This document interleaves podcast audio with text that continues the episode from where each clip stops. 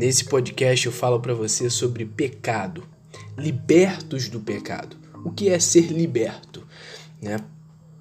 Inicialmente, nós temos que entender que pecado é uma palavra que muitas das vezes nós, dentro das igrejas, às vezes em pregações, ou até mesmo palestras para jovens e adultos, nós não temos é, é, a, a facilidade de mencionar, porque o pecado ele nos faz sentir envergonhados daquilo que nós fazemos, né? Muitas das vezes nós utilizamos palavras mais brandas, né, como luta ou erro, mas a palavra pecado nem sempre é utilizada. Para a gente entender melhor né, o que é pecado, se você olhar no grego, né, até mesmo no Google, você que tem facilidade, né, que é o idioma original aí do Novo Testamento, a palavra para pecado ela é o amártano, né, com um H no início. E o que ela significa? Significa estar errado. Né? Mas a definição correta, né? vamos dizer assim, a definição que hoje, não vou dizer correta, mas que muitos estudiosos usam é errar o alvo porque na verdade nós nos referimos diretamente ao significado com a tiro de arco e flecha. Né? Se uma flecha ela não pode pousar no centro de uma mira ou no centro do alvo, a flecha ela errou o alvo. E o pecado também é assim. Vendo por esse lado, você consegue colocar o alvo como o padrão perfeito que Deus nos deu para seguirmos. Né? É esse caminho perfeito que nós temos que nos basear dia após dia. Né? Todos nós erramos. É, é, é esse alvo né, que nós temos que tentar acertar todos os dias, né, de acordo com Romanos capítulo 3, versículo 23, né, isso que é difícil de fazer. E aí eu venho é, reforçar uma coisa muito muito bacana que aconteceu comigo há poucos dias, né? Uma pessoa, um conhecido meu, veio falar que nós somos perfeitos, que nós somos santos, né? E eu deixo bem claro para você nesse áudio que nenhum ser humano pode afirmar que nós somos perfeitos, nós somos santos. Porque não existe pecado e pecadinho para Deus. E se nós erramos o alvo por pouco ou muito, de qualquer forma, é pecado. E esse pecado nos afasta de Deus naquele momento. Então, sendo assim, não somos perfeitos. E de onde veio esse pecado que habita sobre nós, né? Vamos falar assim, não, não é, é da nossa natureza, mas não está sobre nós, que nós não estamos sob o jugo do pecado. Esse pecado entra no mundo por causa dos primeiros humanos, que foram Adão e Eva. Lá no livro de Gênesis, no Antigo Testamento, né, nós conseguimos ler que Deus disse a Adão e a Eva que eles poderiam comer de qualquer árvore do jardim do Éden. Todo mundo conhece a história, né? Exceto de uma. Aquela árvore que era conhecida como árvore do conhecimento do bem e do mal. E adivinha só? Eles acabam comendo e desobedecendo a Deus. E por causa de um único ato, todo ser humano nascido descendente de Adão e Eva vem nascer com o coração depravado. E nós começamos então a pecar no momento em que tivemos a capacidade de fazer. Ou seja, um bebê não tem, mas a partir do momento que ele começa a ter a capacidade e o entendimento de cometer pecado, ele se torna um ser pecador. Ou seja, resumindo, todos nós nascemos com uma natureza pecaminosa por causa das escolhas de outra pessoa. Parece um pouco injusto falando dessa forma, não é mesmo? Porém, no entanto, há boas notícias para isso. Bem como o pecado foi trazido ao mundo por um homem, Adão, a salvação veio ao mundo por um homem também, Jesus Cristo. Né? Deus envia o seu Filho para morrer na cruz pelos nossos pecados. Por causa do trabalho terminado de Cristo na cruz, hoje nós podemos ter vitória sobre o pecado em nossas vidas.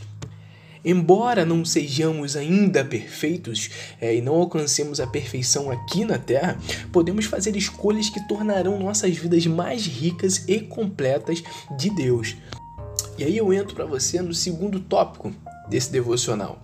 Por que nós pecamos e como nós podemos fazer para mudar? O que nós podemos fazer para mudar? Uma frase que marca nossa geração é a frase de um escritor muito famoso, que foi o Sproul.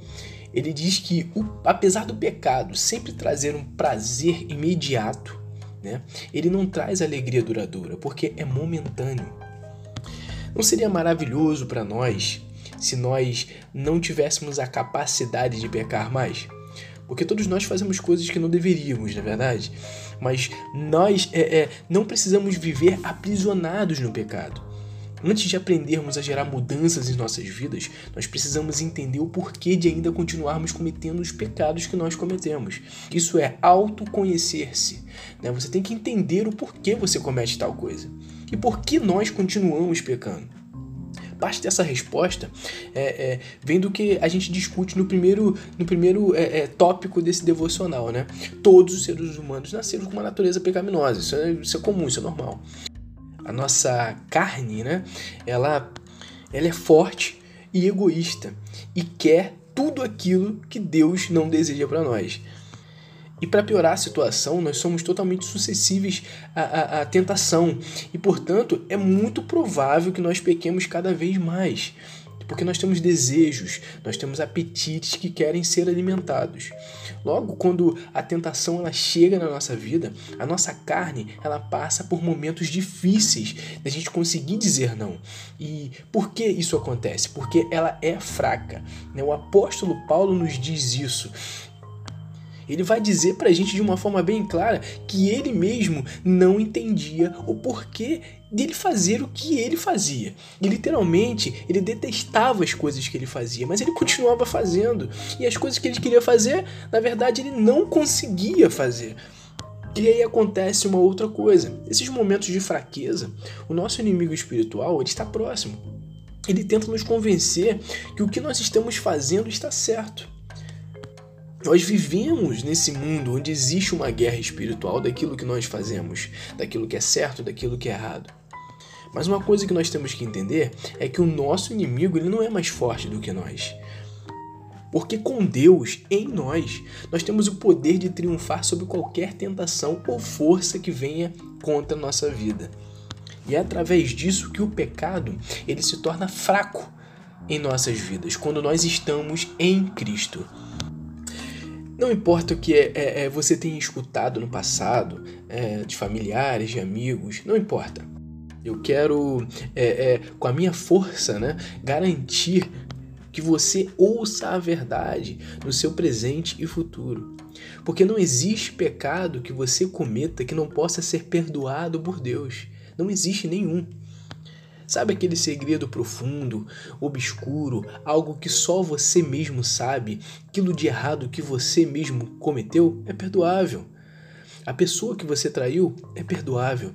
As palavras de ódio que você pronuncia ou pronunciou algum dia são perdoáveis. Talvez nesse momento de reflexão algo venha à sua mente e o faça odiar a si mesmo e as suas atitudes, porque todos nós temos esses momentos mas aprenda a confessá-los, a confessar esses pecados, receber perdão e viver livremente em Cristo. Isso é, é, realmente não parece, mas é algo totalmente simples. De fato, é tão fácil quanto até mesmo dobrar os seus joelhos e fazer uma oração. Porque muitos de nós têm dificuldade de perdoarmos a nós mesmos. E isso acontece porque as pessoas em nossas vidas insistem em nos lembrar o que nós fizemos de errado.